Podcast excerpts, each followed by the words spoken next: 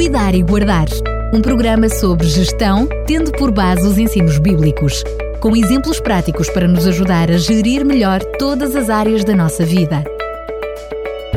Cuidar e Guardar. Mais um Cuidar e Guardar que lhe trazemos hoje, sempre, sempre com a presença de Fernando Ferreira, que mesmo à distância assina esta rubrica. Fernando Ferreira, bem-vindo. É um prazer muito grande estar de novo com os nossos ouvintes e com todas vocês aí na rádio. Vamos continuar sobre este tema maior que é a renovação e já tínhamos prometido no programa anterior que o tema do programa de hoje seria a renovação mental. Nós já falámos noutros programas sobre gestão, concretamente, e sobre esta, esta questão da gestão mental, mas esta parte, esta renovação, não tínhamos abordado este assunto. É também bastante pertinente nos dias de hoje. É claro que sim, como temos vindo a refletir, tudo se renova e a nossa mente também tem necessidade dessa renovação. E é interessante nós pensarmos, porque a mente humana funciona num órgão que nos deixa impressionados pelas suas capacidades, que é o cérebro. O cérebro é constituído por diversas áreas responsáveis pela inteligência, pela linguagem, pela memória, pelo pensamento, pelo controle motor, entre muitas outras funções. E quando nós pensamos na renovação da mente, precisamos de ter em conta estas duas áreas que são distintas. A primeira é que precisamos de considerar a importância da estrutura física, o órgão em si mesmo que é o cérebro. E a segunda, devemos ter em conta a estrutura psicológica e mental propriamente dita. Eh, como parte integrante do nosso corpo e como centro de controle inteligente, o cérebro precisa de ser apreciado, amado e cuidado. Às vezes falamos em tanta coisa do nosso corpo em cuidar, em, em, em preservar, em renovar, e o nosso cérebro. A forma como nos alimentamos, como nos exercitamos, como vivemos, afeta positiva ou negativamente o nosso cérebro. Pode facilitar e promover a renovação e o desenvolvimento ou a sua degradação. O nosso cérebro precisa de água, por exemplo, cerca de 80% da sua composição é de água. Precisa de oxigênio, Precisamos de procurar áreas onde haja ar puro e respirar profundamente. Precisamos de alimentos simples que lhe proporcionem um fornecimento de energia simples, natural e saudável. Ao contrário do que se pensava até há bem pouco tempo, o cérebro também se renova. Deixo-lhe um pequeno apontamento da Wikipédia. A neurogênese é o processo de formação de novos neurónios no cérebro. Acreditava-se que a neurogênese ocorria apenas no cérebro em formação e não continuava durante toda a vida, mas estudos feitos recentemente concluíram que a neurogênese ocorre continuamente. Este é um tema apaixonante. Visitei um trabalho de mestrado apresentado por Inês Machado Pureza Guerra, do Instituto Superior de Ciências da Saúde, Egas Muniz, eh, feito em 2013. A autora discorria sobre a neurogênese no cérebro adulto. Cito: dizia, apesar dos trabalhos anteriormente realizados por Atman em 1960 e Kaplan apenas no início dos anos 80, com a ajuda de tecnologia de ponta, tornou-se irrefutável a ideia de que a neuroregeneração ocorre no cérebro adulto. Um outro artigo publicado numa revista científica americana isto em 2014, acrescentava um detalhe muito importante, é de importância primordial para uma boa contribuição da nossa parte para a saúde do cérebro. E dizia: um cérebro ativado pelos exercícios favorece a neuroplasticidade e a neurogênese, que é a formação de novos neurónios. Mas dizia mais: a atividade física ativa os circuitos cerebrais, melhora o humor e a facilidade para raciocinar. Outra conclusão é que o exercício físico e a atividade cognitiva em geral, isto é, socializar, ouvir música, ler um livro, etc., têm um efeito positivo na produção dos chamados fatores neurotróficos, que são componentes químicos que estimulam o crescimento e a recuperação das células cerebrais. Estas são muito boas notícias. As células do nosso cérebro podem renovar-se essas notícias científicas aumentam a nossa responsabilidade. não podemos ignorar que prejudicamos o nosso cérebro cada vez que, em vez de água, bebemos refrigerantes carregados de açúcares.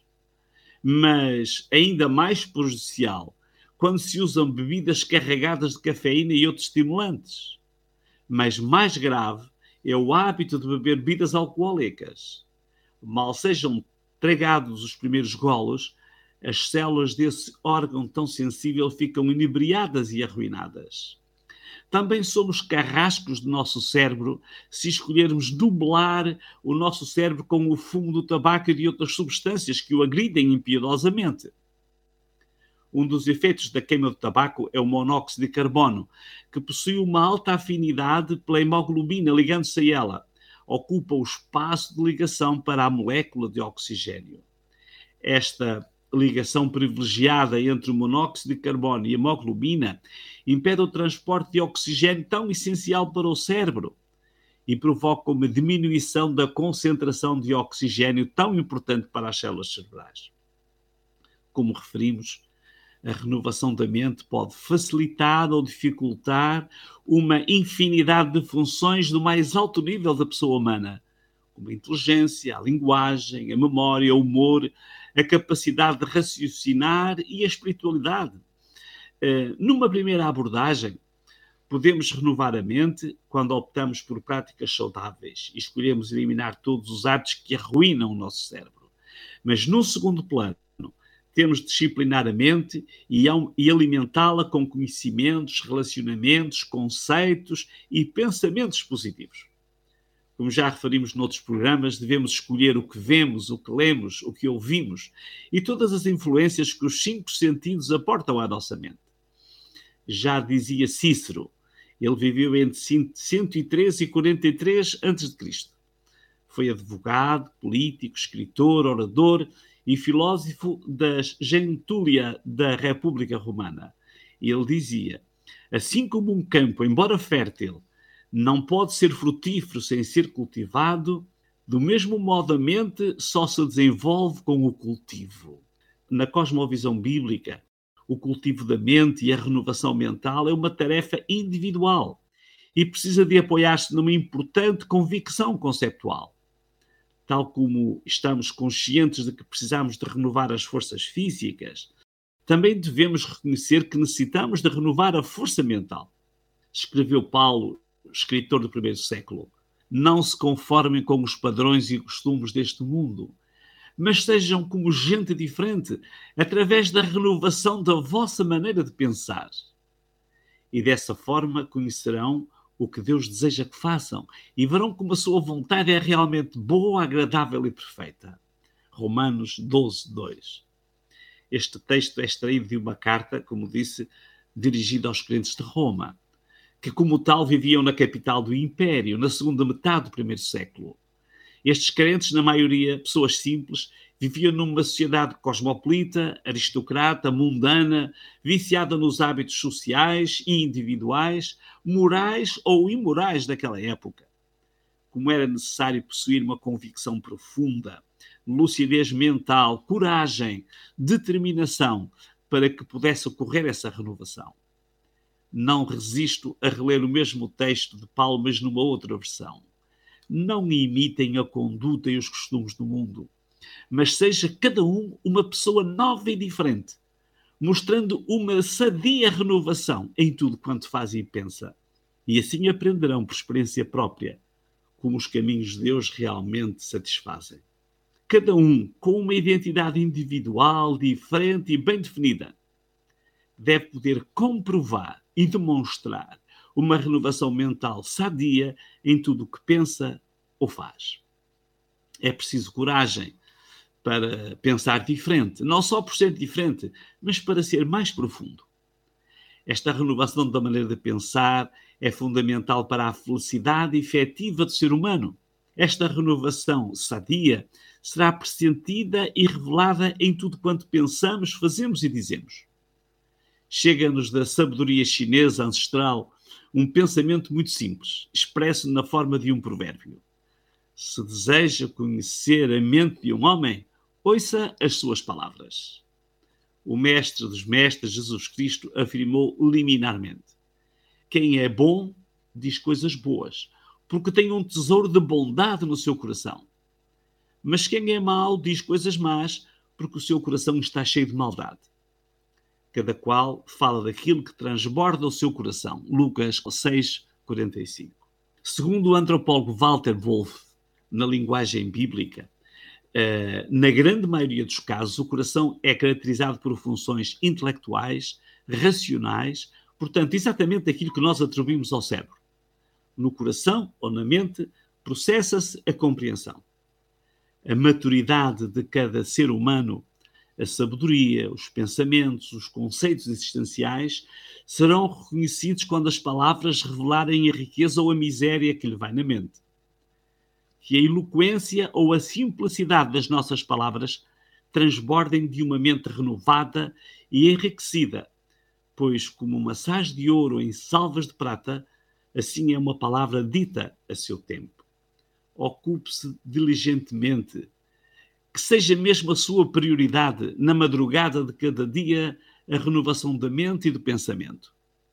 Temos repetido que amanhã deve começar com um bom pequeno almoço. Isto pode constituir um bom aporte de energia para o cérebro. Acrescentamos, com a mesma urgência, que as madrugadas devem conter preciosos momentos de reflexão para apetrechar a mente com serenidade e sabedoria para enfrentar as lutas de cada dia.